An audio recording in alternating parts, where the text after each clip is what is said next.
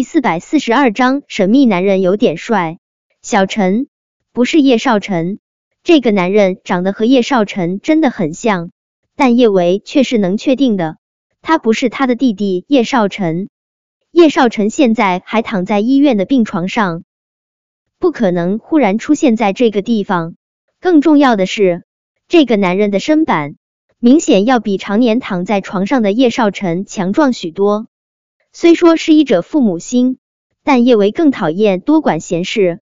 现在这个社会，好心救人，最后还很有可能被人倒打一耙，惹得一身骚。可看着这张与叶少臣有七八分相似的脸，叶维怎么都做不到见死不救。叶维本来是想要直接送他去医院的，可他为他把脉，发现他的身体里面。竟然被注射了一种从 T 国那边传过来的禁药。叶维会知道那种药，还是他以前跟着老师秦明去非洲那边做志愿者的时候见过的。那种药其实是一种特别可怕的毒品，会依赖成瘾。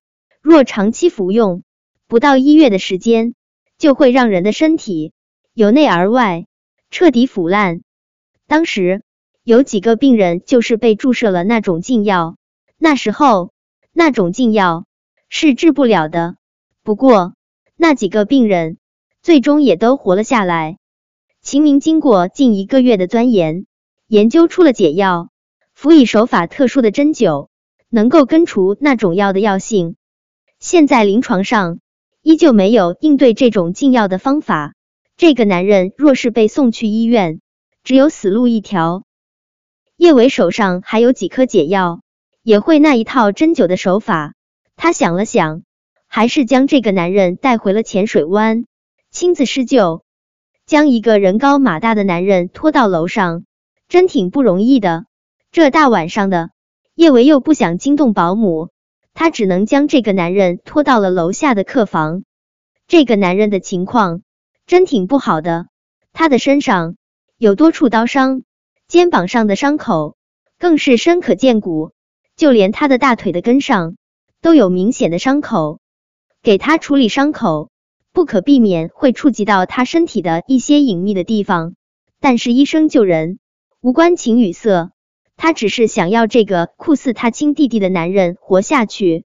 有人说相由心生，他觉得这个像极了叶少晨的男人，定然也是翩翩君子、温润如玉的，他肯定不会坏到哪里去。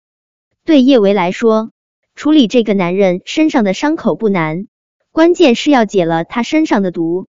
给他上完药后，叶维将一颗解药塞进了他的口中。他拿出自己的针灸包，就打算给他针灸。普通针灸是几乎感觉不到疼的，但是秦明自创的这一套针灸却是极疼的，再加上药性发作，能够疼的让人怀疑人生。叶维怕他会伤到他自己，在给他针灸之前，往他的嘴里塞了一块棉布。你忍着点儿，会有点疼，不过只要你撑过今晚，就不会有事了。叶维说完这话，就开始给他针灸。本来床上的男人一动不动，他这一针下去，他疼的猛地睁开了眼睛。他闭上眼睛，安静沉睡的时候。和叶少晨真的很像，可他睁开眼睛的时候，和叶少晨却是完全不同的。叶少晨的眼睛里面有星辰，有春风，可是这个男人的双眸阴鸷的，仿佛来自地狱十八层。被这样一双眼睛盯着，叶维不由自主的打了个激灵。但想到他只是一个病人，他立马就又恢复了镇定。他刚想说让他别乱动，他的脖子。就被他铁钳一般的大手死死掐住，宫情双眸红血丝遍布，他的额上不停的渗出汗珠，显然他现在是极为痛苦的，但这却依旧无损他身上与生俱来的王者气概。他粗鲁的掐着叶维的脖子，那么大的力道，让叶维根本就喘不过气来。你是谁？谁让你来的？你放开我！叶维觉得这个男人简直就是有被害妄想症，他好心好意救他，他现在倒是觉得他是在害他了。说，你到底是谁？宫琴身上疲软的厉害，但没有确定自己是安全的，他依旧不敢懈怠。你有病啊！你快点儿放开我，我在救你。叶维狠狠的往宫琴的手背上扎了一针，宫琴吃痛，叶维连忙趁机挣开他的手，与他保持相对安全的距离。见宫晴依旧阴质的盯着他，叶维心里真挺无奈的。看吧，他好心做次好事，倒是救了一只白眼狼。人果真不能太善良。你是他的人。宫晴阴森着一张脸开口：“他让你过来害我的，你这人真有病是不是？”叶维忍无可忍：“我说了，我在救你，我什么时候害你了？我要是真想害你，趁你昏迷时一刀捅了你多痛快，还用浪费时间、浪费精力给你处理伤口。”听了叶维的话，宫晴的脸色总算是没那么可怕了。沉吟了片刻，他接着开口。你救了我，是啊，刚才你差点儿恩将仇报，把你的救命恩人给杀了。叶维见宫晴身上煞气没那么重了，他才继续上前躺下。我给你针灸，否则用不了一个月，你就会浑身发黑，身上的肉一点点烂掉。你能解 GT？宫晴狐疑的看了叶维一眼，他活了近三十年。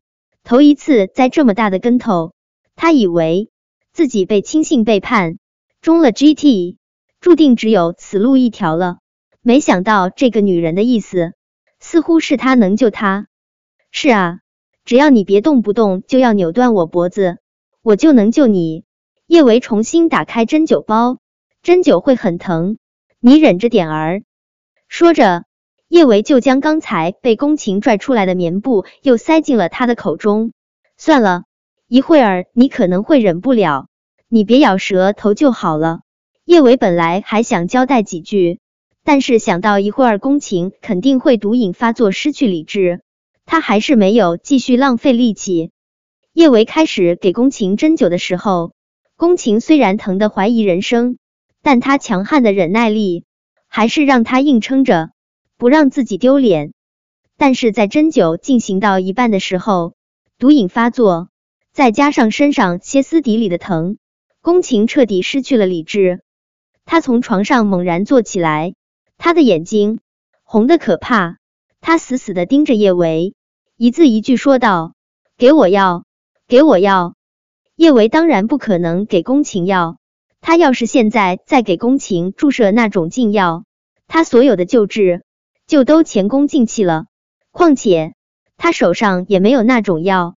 叶维还没张口，宫晴就掐着他的脖子，将他死死的按在了墙上。给我药，否则我现在就拧断你的脖子。本章播讲完毕。